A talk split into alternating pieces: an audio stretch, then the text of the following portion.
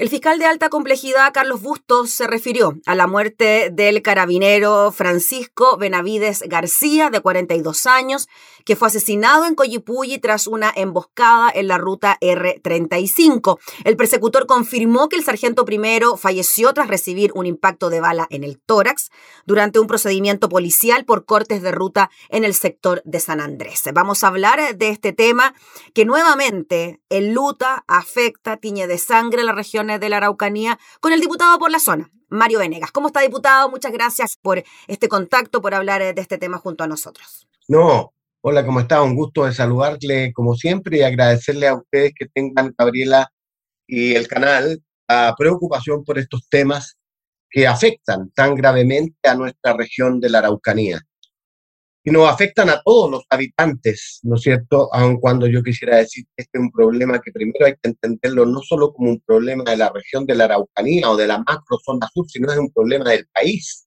del país en su conjunto. Mientras no lo veamos así, va a ser difícil que las autoridades, ¿no es cierto?, cualquiera que sea, tengan la voluntad política para hacer lo que hay que hacer para, eh, de manera gradual, diría yo, porque esto, es tan complejo que no lo vas a resolver de la noche a la mañana, podamos avanzar hacia darle una solución a este problema. Lamentablemente, cobra una nueva vida que se suma a las muchas vidas de todos lados que se han cobrado en esta zona y que obviamente luta a una familia. Yo tengo que partir diciendo que expreso mi más absoluta condolencia a la familia en primerísimo lugar y a la institución de carabineros, porque al final de cuentas no olvidemos que este es un señor hacía su trabajo, que hacía su trabajo y, y que perdió la vida haciendo su trabajo.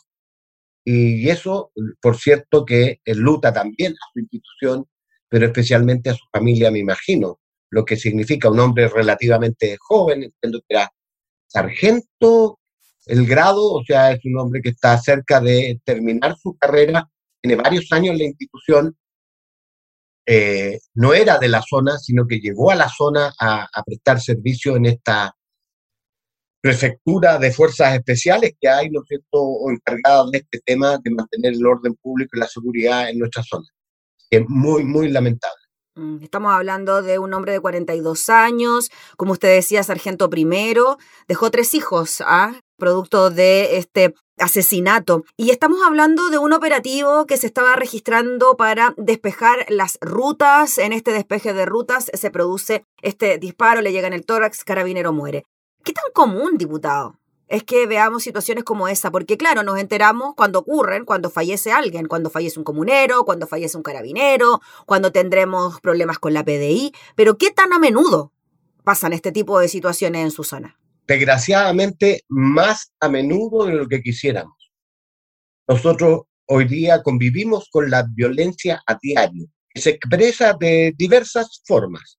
Esto de cortar rutas, eh, eh, antes eran interiores, en caminos interiores o carácter secundario, hoy día ya son rutas principales, ¿no es cierto? En donde la fórmula es simplemente botar árboles, en este caso el que comentamos se cortó árboles en varios puntos de la ruta y Carabineros tuvo que ir a hacer la pega que es despejar.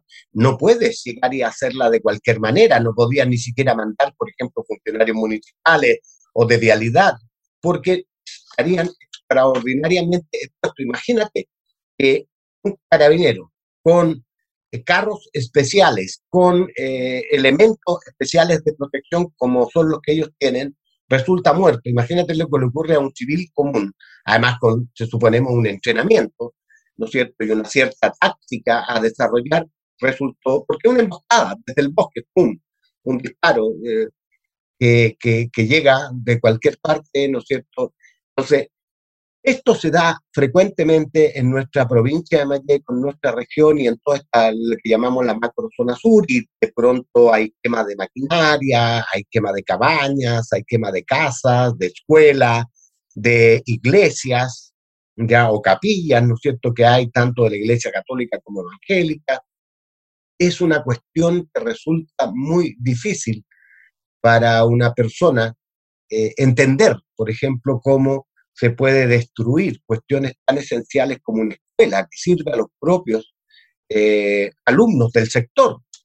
Y, estamos hablando de sectores con una alta presencia de hermanos mapuches. Entonces, pero yo que comprendo y tengo la obligación de comprender, lo que ocurre es que hay sectores que han planteado que eh, las escuelas, como las capillas o las iglesias, son, ¿no cierto?, instrumentos para culturizar, ¿no es cierto?, y para desarraigar de su cultura preventiva. Ahí está la explicación teórica. Lo que pasa es que racionalmente a uno le cuesta muchísimo entender que esto pueda estar se dando. Y por otro lado, hay otros elementos que eh, es tan oscuro la forma en que se da esto, la incapacidad de identificar los nexos exactos, son tantos elementos y factores los que están interviniendo que resulta incluso arriesgado eh, y no corresponde, menos a una autoridad como yo, eh, imputar determinadas responsabilidades a determinado grupo, excepto cuando explícitamente se auto, ¿no es cierto?, señalan como autores de los atentados, que ocurre con, por lo demás con bastante frecuencia. Pero hay muchas cosas que quedan en la pregunta, ¿quién será el autor de estas cosas, ¿no es cierto? ¿Quiénes son los que están detrás de esto? Porque hay una cuestión que es clara, hay una organización, hay recursos, hay una planificación, esto no es una cuestión espontánea, ya a estas alturas tenemos desde comienzos o finales del 97. Fija la cifra que te estoy diciendo, 1997 comenzó la violencia en esta zona y no ha parado. Y creo que en los últimos años, y particularmente este gobierno, como las propias cifras indican, se ha incrementado, a pesar de todos los esfuerzos, malos esfuerzos, diseños equívocos, etcétera, pero el objetivo es que se ha incrementado la violencia.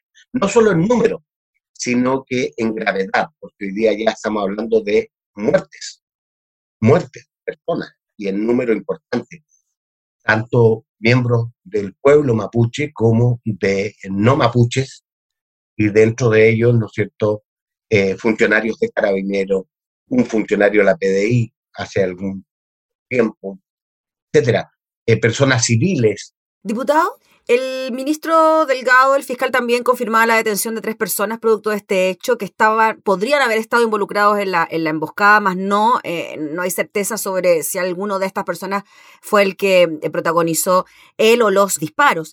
El ministro Delgado también viaja a la zona, eh, se reúne con la gente que está al mando de poder dirigir o tranquilizar lo que ocurre en la Araucanía y vemos que siempre es la misma dinámica, ¿no?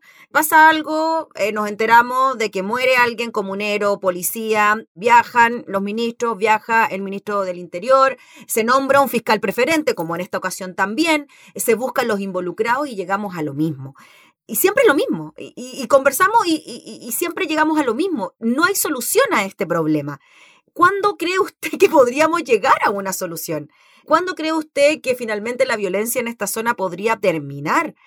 Algunos dicen hay que poner más militares, hay que poner más policías, hay que poner mano dura. Otros dicen no, tenemos que escuchar las reivindicaciones del pueblo mapuche. Pero hay otro sector que dice, a ver, aquí las reivindicaciones del pueblo mapuche bien poco o nada tienen que ver con los hechos delictuales que ocurren en la zona. Entonces, ¿de qué manera se puede ir trabajando en una solución también?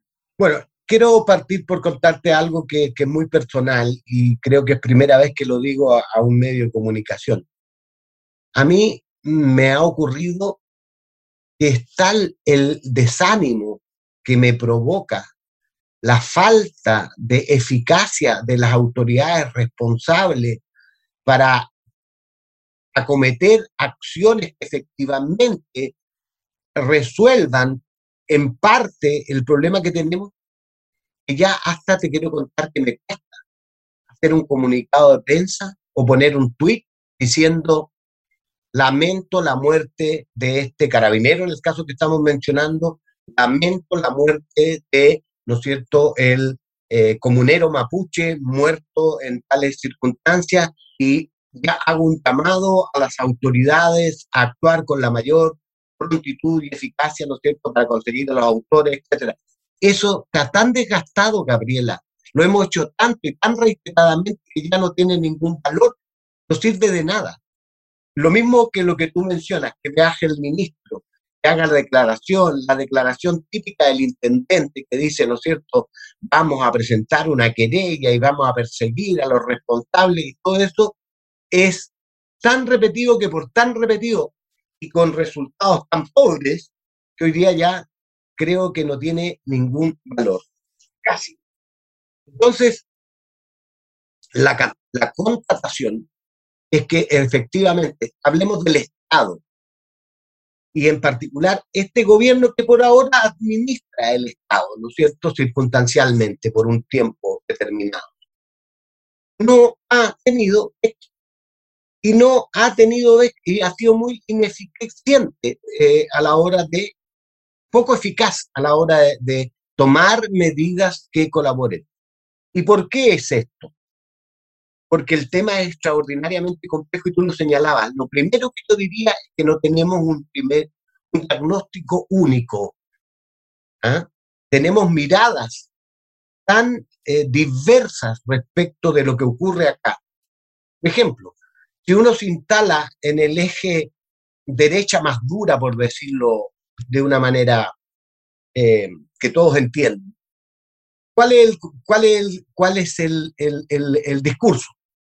Oh, aquí son, son actos terroristas, ¿no es cierto? Lo que hay que hacer es meter más mano dura, más carabineros, presidente declara estado de sitio, ¿no es cierto? Saca a los militares y resuelve el problema. ¿Qué significa eso en el fondo?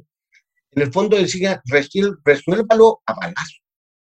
Del otro lado, hay otro sector, ¿no es cierto?, más identificado con los sectores de izquierda, que dicen, no, aquí estamos en presencia de gente que está siendo víctima del Estado, que militariza la zona y que, ¿no es cierto?, abusa con los niños, con las lamien, con los penes, etc. ¿Cuándo se encuentran estas posiciones para tener una mirada, una mirada de Estado, como una política pública que apunte a resolver el problema en toda su complejidad? No digo que sea fácil y por eso a tu respuesta concreta, Gabriela, cuando me dices, ¿cuándo crees que va a haber la violencia? Yo te digo que con lo que se está haciendo y repitiendo la misma fórmula y haciendo lo mismo, esto no tiene para cuándo parar. Al contrario, muy por el contrario, puede incluso agravarse más. Preguntas que hay que hacerse. ¿Es un problema puramente de orden público? Yo tengo la convicción que no. Por cierto que hay delitos, lo hay, sin duda. Hay robo de madera, hay, ¿no es cierto?, acciones que tienen que ver con el narco o con la droga, hay robo de vehículos, hay asaltos que tienen que ver más bien con cuestiones de carácter delictual. Y también hay el tema de reivindicación legítima de nuestros pueblos originarios, legítima como reconocimiento constitucional, autonomía territorial, ¿no sé, eso es lo que ellos plantean, ¿no es cierto? Participación más efectiva en toda la esfera de la institucionalidad y el gobierno, todo eso, pero también hay violencia. Hay grupos que optaron explícitamente por la violencia como mecanismo para alcanzar esos objetivos. Toda esta mezcla es súper compleja. Yo creo que los gobiernos, todos, tienen un problema de ubicarse como un poco como, como, como complejo de cómo abordar el tema para no ser por unos acusados de violación de los derechos humanos y por el otro, ¿no es cierto?, de eh, responder a aquellos que hablan de que es importante mantener el orden público y la seguridad ciudadana que eso el Estado tiene que garantizarlo. Eso sí que es cierto, el Estado debiera garantizarnos a nosotros, los ciudadanos de esta zona, orden, paz, tranquilidad, eh, cumplimiento y respeto del Estado de Derecho. Eso no está ocurriendo. Es como una suerte de Estado fallido en, hoy por hoy, en esta zona, porque ¿qué, dice la gente? Ayer fue un comunero, hoy día fue un carabinero, mañana puede ser un civil, como ha ocurrido aquí, en esta misma zona, en la misma zona de la que estamos hablando. ¿Y dónde están los responsables? ¿Dónde están, dónde están las investigaciones? ¿Quiénes son? Entonces, te fijas que aquí, entonces, impunidad. Al final, para mucha gente dice, oye, ¿de qué sirve si, si al final de cuentas, nada, nada? lo que hacen resulta y, nunca se encuentran los responsables. Diputado Venega, y en cuanto, siempre uno se pregunta, ¿no? Que hay una discusión que no llega nada. Eh, uno piensa que no llega nada. ¿Hay terrorismo o no hay terrorismo? ¿Hay terrorismo o no hay terrorismo? Y nos quedamos en eso, ¿no? ¿Hay terrorismo en la zona o no hay terrorismo en la zona? Mm, sí, mm, no. pero a la larga no se toma ninguna determinación eh, al respecto. Lo mismo con la inteligencia que pudiese haber en el lugar. ¿Hay inteligencia en el lugar para adelantarse a ciertos hechos o para determinar específicamente a quién corresponde el protagonismo en los delitos? Porque nosotros vemos, por ejemplo, en otras regiones del país, cuando ocurren delitos de cualquier característica, incluso con la muerte de carabineros, se llega hasta las últimas consecuencias para buscar a aquel responsable y se llega con el detenido del carabinero, pase lo que pase, mm. años después incluso. Acá no pasa eso. Nunca vemos responsables, nunca vemos detenidos de lo que está ocurriendo. Los juicios, cuando los hay, también están llenos de vicios. Entonces, mm. por eso quizá usted tiene ahí el punto de que no hay un diagnóstico único y si no hay un diagnóstico único es bien difícil. Cuando la enfermedad no está bien diagnosticada, es muy difícil sanar esa enfermedad. Pasa lo mismo acá. Exacto. Hacer un tratamiento, siguiendo, mm, hablando en términos médicos, ¿no es cierto? Hacer primero el buen diagnóstico y, a continuación el tratamiento adecuado en concordancia con ese diagnóstico. Si nos equivocamos del diagnóstico, evidentemente el paciente se nos va a morir porque nos dimos con la causa. Yo creo que ese es un problema y esa es una debilidad enorme que no se ha resuelto y va a ser justo ni en este gobierno ni en los gobiernos anteriores tampoco, porque también había este, esta, esta, eh, este, estos dobles estándares. Mira, llega al extremo, Gabriela, y yo te digo, es que parece que en esta zona el valor de la vida humana se relativiza a tal punto que no, no vale lo mismo la pareciera algunos, de uno y otro lado. Ah, mira, mira qué terrible lo que te voy a decir. Para algunos, cuando muere un mapuche está bien muerto. Y para en el otro lado, cuando muere un carabinero, ah, qué bueno. Mira qué terrible lo que estoy señalando. Pero esa es la bipolaridad con que estamos eh, teniendo una mirada que habla de la crispación, de la división que tenemos en, esta sociedad que estamos viviendo tan compleja, tan convulsa, y con esta crispación. Es cuestión de mirar las redes sociales, ¿no es cierto? De las cosas y las barbaridades que uno lee allí. Entonces, efectivamente, pues no, no, no, no hay. Y ahí es donde uno eh, eh, tampoco eh, encuentra que sea fácil la solución porque hay muchos elementos. Mira, el gobierno tiene que hacer tu pega, pero los tribunales también, las fiscalías, ¿ah? que tienen que, dirigir las investigaciones. No llegan. Tú me preguntabas si hay inteligencia, evidentemente que no la hay, al parecer, porque si no, nos anticiparíamos a esos hechos habrá, pero es deficiente, porque ahí está, ¿no es cierto?, que pueden haber cuatro, cinco acciones en un mismo día, en un territorio, ¿no es cierto?, pueden haber, y aparece por aquí, además de un eh, territorio bastante extenso. Cuando llega a, a encontrarse a alguien, va a juicio, como tú señalabas, y muchas veces no se logran reunir, ¿no es cierto?, las pruebas suficientes y terminan exculpados o, no condenados, también hay condenas, pero todo el tema está, eh, tiene, muestra deficiencias y yo me pregunto cuándo va a llegar el minuto en la que toda esta institucionalidad se reúna y sobre todo la clase política, por un tema que no, me gusta mucho, pero que, porque, porque tiene una connotación que no me agrada, pero los actores políticos, llamémoslo, de todas las sensibilidades, nos pongamos de acuerdo. Yo he estado muchas veces sentado con todos los parlamentarios de nuestra región que hicimos una bancada de todos los colores políticos. Y aún ahí no podemos llegar a acuerdo. Porque, porque unos quieren, ¿no es cierto?, volver a la idea, y por eso lo ves tú. Nos invitan, incluso la gente de, actual de gobierno, nos dice, nos mandan WhatsApp, oye, pidamos el estado de sitio. Y yo me pregunto, ¿eso resuelve el problema o lo agrava? Sino se eh, asumen acciones en distintos frentes porque este problema que vivimos entre los pueblos originarios es parte del problema. Agregamos delincuencia, agregamos acciones, ¿no es cierto?, de otra naturaleza, narco, droga, etcétera, y agregamos, ¿no es cierto?, una serie de otras cosas. Bueno, tiene que implicar muchas acciones en distintos frentes. Hay que mirarlo integralmente, si no, no vamos a avanzar. Y yo creo que no estamos avanzando. Y lo triste y lo que descorazona, y es una desazón infinita, porque yo vivo aquí y nosotros vivimos con la inseguridad. Nadie está libre. Hoy día transitar incluso por los caminos normales que comunican una ciudad con otra, hoy día ya está siendo riesgoso. La gente lo comenta. Eh, que se haga la noche ya es un tema, porque entre Angol y Coyipulli eh, es peligroso, entre Coyipulli y Victoria es peligroso, y en cualquier otro lugar, ¿no es cierto?, transitando puede en una noche encontrarse con una emboscada, con una cosa como árboles derribados, disparos y cosas. Y, esto que estoy escribiendo ha ocurrido, ¿no? Esto es lo que está ocurriendo.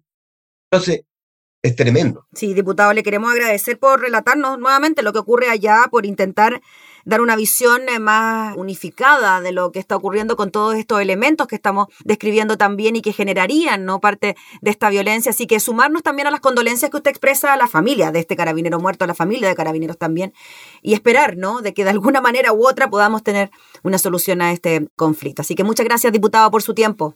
Gracias. Ojalá que, que, hoy día nosotros estamos avanzando en un paso a propósito de las últimas elecciones, que es la elección de los gobernadores regionales.